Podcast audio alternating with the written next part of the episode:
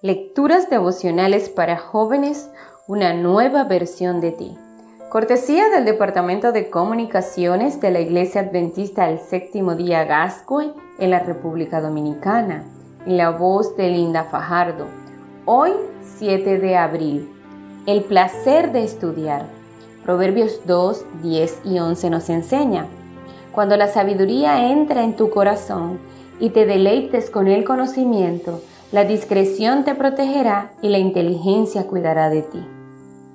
Nació y creció en la próspera metrópoli de Tarso, en Asia Menor, una ciudad famosa por su filosofía, ciencia, educación y cultura, un lugar donde se funcionaban elementos griegos, romanos y judíos.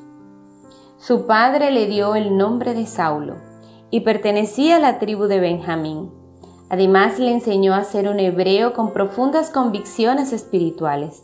Sin embargo, de alguna manera su padre consiguió la ciudadanía romana y con eso abrió a Saulo grandes oportunidades de desarrollo. Durante su infancia, Saulo aprendió a conocer su fe y a defenderla delante de sus compañeros. Desde pequeño se maravillaba ante las solemnes ceremonias del judaísmo. Uno de sus grandes privilegios era leer los rollos de las escrituras y lo hacía con gran emoción. Asimismo, se convirtió en uno de los mejores estudiantes de la fe y tradiciones del judaísmo y fue aclamado por los grandes maestros hebreos de su época. Las virtudes del joven Saulo fueron ponderadas por los fariseos y escribas de su tiempo, y pronto fue promovido para estudiar a los pies de Gamaliel nieto del gran rabino Gilel y famoso erudito hebreo. Las palabras de su maestro dejaban boca abierto al inquieto muchacho y lo desafiaban a devorar los textos sagrados. Gamaliel era un estudioso de la literatura griega y dirigente de la escuela liberal del pensamiento entre los judíos.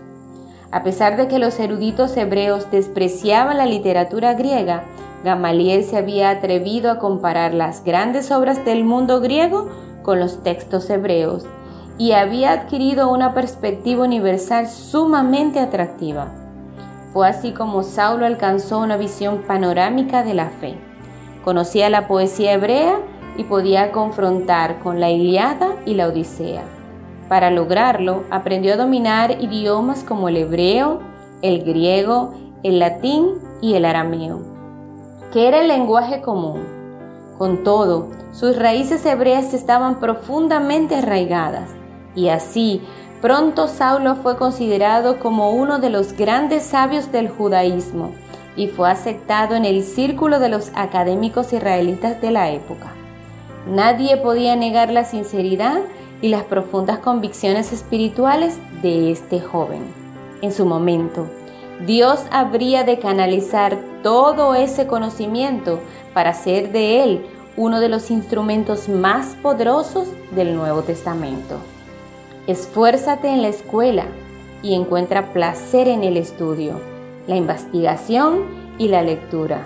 Dios usará tus talentos para proclamar poderosamente su palabra en este mundo. Que Dios te bendiga y tengas un lindo día.